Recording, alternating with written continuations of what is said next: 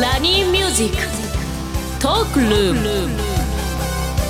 This program is brought to you by 日本能率協会総合研究所リスナーの皆さんおはようございます。大野泰敬です。おはようございます。石井加穂です。今日もポジティブライフを応援するお話をビジネスマスターの大野さんとお届けしていきます。よろしくお願いいたします。よろしくお願いしますああこの間ちょっとバスケットすごい面白かったです。ファイナル行かれてましたよね。行きましたよ。面白かったですよ、うん、どうでした？いやもう本当にもう接戦でね。ねもうめちゃめちゃワクワクしたんですけどやっぱりこれからそのプロのまあチームはあれですけど地域にある小さいこうスポーツとかいろんなのあるじゃないですか。ありますね。でやっぱり地域をこうどう盛り上げていくのかっていうのがまあスポーツも含めてなんですけどいろいろ重要なポイントになっていて実は今日ゲストにいらっしゃってる方はその地域創生で鍵を握っている方に来ていただいておりますのでちょっとこの後たっぷりお話をお聞きしたいなと思っております。はいそれではそのコーナーからいきましょう大野康則のライフシフトマインドナーは一歩先を行く社会人のヒントを大野さんから素敵なゲストをご紹介いただきお話しいただきます。ということで本日は楽天グループ株式会社地域創生事業競争事業推進部シニアマネージャーの中川拓也さんにお越しいただきました。よろしくお願いいたします。よろしくお願いします。石井さんそもそも楽天が地域創生やってるって知ってました、知りませんでした。でしょ？あの、ねショッピングのイメージね、そんなイメージ非常に強いでですよね。はい中川さん結構地域創生やってるんですもんね。そうですね。あの、まあ、地域創生をやってるっていうのももちろんそうなんですが、まあ、我々創業当初からですね、いかにこう、地域を盛り上げていくか、地域をエンパワーメントしていくかっていうふうなことをですね、あの創業の頃から、あの、大事にしているコンセプトであるかなと思いますので、まあ、なので楽天の全体がですね、そういったいかにこう、地域を盛り上げていくかっていうところがあるのかなというふうに思ってます。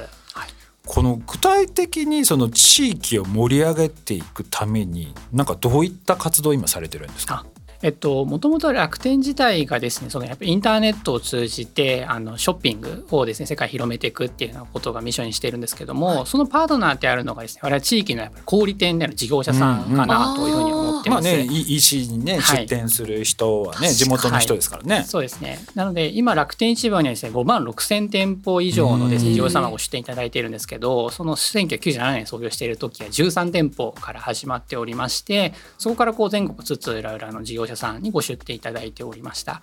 なので我々としてはそういったですね地域にいらっしゃる事業者さん一社一社がですね、えーまあ要するに自分たちの生きがいに対してですね物を売っていただく、まあ、それをオンラインショッピングを通して売っていただくっていうふうなことを通じて、まあ、地域のこう稼ぐ力みたいなことをつけていただくっていうことが、まあ、そもそも楽天市場のコンセプトであるかなと思ってます。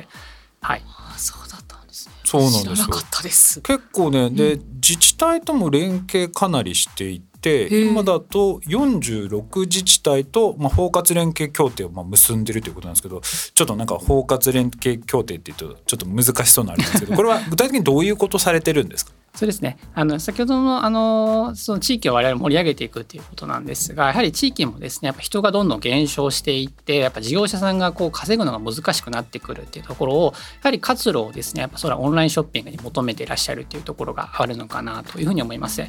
なのでそういったまずですね地域の事業者さんがまずオンラインにこう挑戦してどんどんどんどん生きがいからですねその売り上げだったり獲得できる支援っていうのをやっていきましょうっていうことだったりとかあとは今楽天市場以外にも楽天トラベルというですねあの宿泊施設の予約サイトも持っておりましてでこちらも宿泊施設さんがさ大体3万施設ぐらい今登録していただいておりますので、まあ、そういった地域の観光振興の支援だったりとかであとは皆さんあのやられてるかなと思いますがふるさと納税がですね制度として始まりましてその地域に対してのですね寄付だったりとかそういうところをですね楽天のプラットフォームを通じて集めさせていただくっていうふうなところが、まあ、メインとなってくるかなと思ってます。あのはい楽天って何がいいってあのポイントがすごい貯まるんですよ。うん私もショッピングそれで使ってるんですけれども例えばですけれどもじゃあ地域のものを買うのに私もポイントが貯まって地域もこう潤っていってっていうどっちもいい関係になるってことなんですね。おっしゃる通りですね。うんあのまさに楽天経済圏っていうですね我々がそのオンラインショッピングをしてもポイントが貯まる。宿泊施設さん予約してもポイントが貯まるっていうようなところの、やっぱり循環っていったところがですねより地域のものをもっと買おうとかですね。あそこちょっと思ったら旅行行ってみようかな。旅行行ったポイントで、じゃあそこの地域のお土産買ってみようかなっていうふうなですね循環っていうところを楽天のですねえっとプラットフォームで実現できるんじゃないかなと思ってます。いやこれねあとすごいのがあるんですよ、要は楽天ってまあ EC もやってれば、はい。そういうトラベルもやってるじゃないですか、はい。だからどういう観光客の人がどういうもの好きとか自分たちの県に来てる人たちがどういう趣味思考性なのかって分かるんですよねデータ見れば。すそうですね。ごくないですか、すごい。すごくないですかこれ？なるほど。データが集まってるんですね。そう会員が1億人ぐらい。そうですね。今あのそんなに？でそう。アクアクティブな会員様大体4000万人以上というような形で公表ではされているかなと思うんですが。そうだから自分たちの県とかに興味がある人たちがどういう人たちなのかっていうのがそのデータを見ると分析できるんでそれを商品開発とかその観光とかそういったものに反映できるっていう、はい。すごくないですか？すごいですねそう。しれっとやってるんですよしれっとあのももちろんあの個人をできる特定できるあのデータではないので、はい。まあ統計情報として加工したマーケティングデータとしてあの自治体様に対してはその特定の地域の、まあ、いわゆるファンとなっている人がどういう人なのかじゃあどういった特性の人がその地域によく訪れられているのでじゃあその人たちをターゲットにした何かしらのこうプロモーションしましょう。こういった売り方をしましょう。こういった商品をお勧めしていきましょうということをあのそういったデータを使った形であのいろいろお話をさせていただいております。えでもそんなこうね今まああの地域のデータ使ってこうサポートをこうしてると思うんですけど中川さん自体がそのなんでその地域にこうなんかこうコミットしてこれをやろうっていうふうに思われたんですか？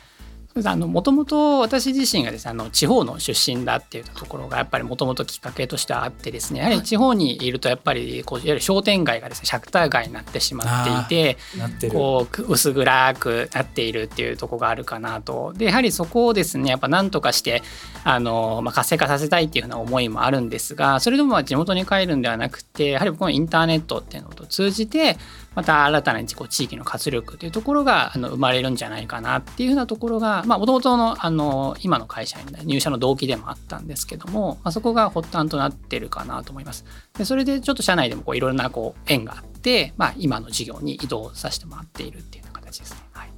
入社の動機っていうことはもう最初からこういった地域創生のなんですか？あの部署っていうのは楽天であったんですか？えっとですね、私が入社した当時は地域創生っていう部署はなかったかなと思います。うん。でまたですね多分地域創生っていうちょっと言葉も出てきたのもそもそれよりも後なんじゃないかなというふう確かに思いますね。確かにはい、なるいやすごくないですか？それでね。それ今取り組まれて結構結果もいろいろ出始めていて楽天がやってるその地域創生で今愛媛県さんともね今やられていて、これが今どれくらいこう成果って出た出てきたんでしたっけ？はい、でこれ今愛媛県さんがですね大体公表されているデータなんですけども大体その楽天市場にですね今愛媛百貨店というですねあの愛媛県産品をですねこう特集しているあのいわゆるこうまあなんて言ったら特集コーナーみたいなのを設けてたりするんですけども大体そこで商品がですね1万点以上取りを揃えているんですが、はい。大体年間でですねそこは20億円以上のですねすごく売ない？上げが上がっております。億です。すごいですね。億です。20億円でございますでももちろんその20億円っていうのはですね、まあ、楽天が売ってるわけではなくてそこの愛媛県内にいらっしゃる事業者さんが愛媛県で生産された商品だったりとか例えば有名なところでいくと柑橘のなみかんであったりとかですね。あと今治タオルとかですね。あの愛媛県が誇るいろんな産品があるかなと思うんですが、そういった地場産品を集めてきてこう地域の事業者さんを売ったそのトータルの金額っていうところが今20億円以上っていうような金額になってます。石井さんもだからアナウンサー時代って多分いろんなところの名物とか、うん多分そういうのをねね見てきたけど多分楽天がそういうのをプロモーションとか全国区にしてくれるお手伝いをしてくれてるって感じなんですよね。うわーしかもあの楽天で例えばこう見てるとおすすめとかで流れてくるものはい気になるんで、スッと買ったりもしますから、うんもうどんどんどんどんこう地域創生というかもう地域にどんどん還元できるような仕組みになってるんだなと思いますね。ねすごい。でもあの私すごい知りたいんですけど、はいあのこの地域創生こうやるっていうのは簡単なんですけど結構意外に地域に入り込んでいくっていうのまあまあ苦労したんじゃないかなと思うんですけど、楽天はこのどうやってそのあたり自治体にこう入り込んでいって地域とのこの連携っていうのをここまでの規模にしていったんですか、うんうん。ありがとうございます。あのもちろんいろんなパターンがあるかなと思います。先ほどあの申し上げたように楽天市場、例えば楽天市場もですね、そういった地域の事業者さんの集合体だっていうようなことをお伝えさせていただいたんですが、はい、やはり楽天市場のそういった出店事業者さんっていうのはやはり地域の、まあ、根強くいらっしゃるところなので、うん、まあ、そういったところとの、えっと、事業者さんとのつながりの中から自治体さんとつながるっていうようなケースもあれば、逆に自治体さん側の方から、いやなんとかうちの町をですね、こう EC を使ってもっと活性化させたいんだっていうようなところで、楽天側となんかちょっと一緒にできることないですかっていうふうな形でお声がけいただいたりだったりとかあのいろんなパターンがあるかなと思ってます。でもまあ、基本なんか人経由でつながってってるっていう感じなんですかね。はい、なるほど。逆に石井さんは現役時代はどうやってその地元の人たちとこうコミュニケーションを取ってたんですか？私はもうアポなしで突撃するっていう情報だったので。そうです。私はあのロケに行くのは基本的にアポなしのもうその場でっていう歩いてる人に声かけてとかだったんですけどでもやっぱり皆さんこうなんだろうなあのー、シャシャッター街になってるところも見てますし、うん、本当はもっと盛り上がってたらいいなっていう場面も見てきたのでこうインターネットを使ってもっともっと地方が活性化していくのは私も嬉しいなって思いますね。ね、それで地域が盛り上がってくると、若い人たちも増えてくるし、どんどんどんどんね新しい産業も生まれてくるし、はい、なんかやっぱり、ね、あの、美味しいものたくさんあるんですよ。知らない知らない美味しいものがたくさんあるので、ね、そうそういうの広めていきたいですもんね。いやねこれこれからまあいろいろな課題たくさんあるんですけど楽天としては地域創生こうどう育てていきたいというふうにお考えなんですか？はい。あのやはり我々としてはですねまだ取り組みができているですねあの自治体様というところとはやっぱりまだ一部の地域に限られているところはありますのでやっぱそこがですねやっぱ広くいろんな自治体様とですねお付き合いというところが広がっていきたいというところも思っております。はい。なるほどね。いやでもね本当私地域創生の仕事もちょっと関わることがあったんですけど、はい、あの正直今やってる仕事ってその事業戦略を考える。つまり大企業がお客様でなんかこう戦略コンサルタントみたいなそういう立ち位置でこういろいろ接するんですけど、はい、あの地域の人は、まあ、もちろん戦略も大事なんだけどさっきちょっと人と人とのコミュニケーションが大事だみたいな話ありましたけどもうそれがすごい大事でもうなんか結構通いましたよ。何回も。そうなんですね。うん、飲み友になる直接話すっていうのも大事になってきますよね。意外に大事なんです。あと一度仲良くなったらそれすごくないですか？絆みたいなやつが。そうですね。ねそこからこう広がっていく感じっていうのがすごくなんか、印象がある。逆に言うとこう今までこの地域創生やられてまあいろいろこう苦労もあったと思うんですけどあやっててよかったなとかって思った時ってどういう時でした？やっぱりですねあと先ほど申し上げた通り私地方をやっぱ活性化させたいっていう気持ちがあったのでやっぱそこの地方でいろんな事業者さんのですねやっぱこう売り上げが上がっていくとこをやっぱ間近で見られたりだったりとかあのこの企画のおかげでこういったことがこれだけの成果が出ましたそのおかげでこういったことが始められましたっていうようなことをですねやはり地元の事業者さんからですね声かけあお声をですねいただいたりとかそれが一番あの嬉しいかなと思います。中川さんのその思いがすごいですね。ね。こうしたいっていう。そういやだから多分そういう思いが多分地域の人の心を動かしてここまでのこう規模に成長してきてんじゃないかなっていうのはすごく感じますね。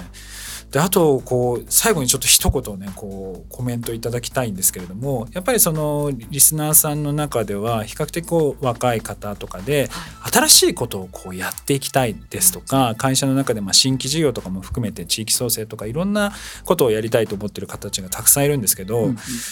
こう中川さんみたいに自分に好きな部署に移動できたりさらにそこでこう結果を残せるっていう。そういうふうにするためにはどうしたらいいですかね？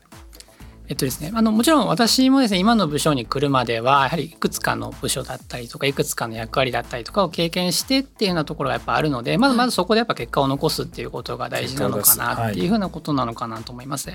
でその中でですねやっぱ新しいことをやるっていうところだとやっぱなかなかそれの一方でそれが本当にうまくいくかどうかっていうようなところはですねやっぱ分からないのでやっぱそこに対してやっぱ自分の信念や情熱としてですねこれは自分がやり遂げるんだっていうようなことをですねまああの周りの批判にですね負けずにですねやっぱやり続けける行動し続けるっていうふうなことがやっぱ非常に大事なんじゃないかなというふうに思います。目の前のことに一生懸命になるっていうのがこれから重要になってくるかもしれないですね。ね。中川さんありがとうございました。ありがとうございました。以上大野康則のライフシフトマインドでした。今後リスナーの皆さんのお悩みなども相談に乗っていきたいと思っています。お悩みはラジオ日経番組ウェブサイトか私石井加穂のインスタグラムでも募集しています。ひらがなで喜びと検索してみてください。ストーリーにて質問箱を設置することもありますのでぜひぜひご質問をお寄せください。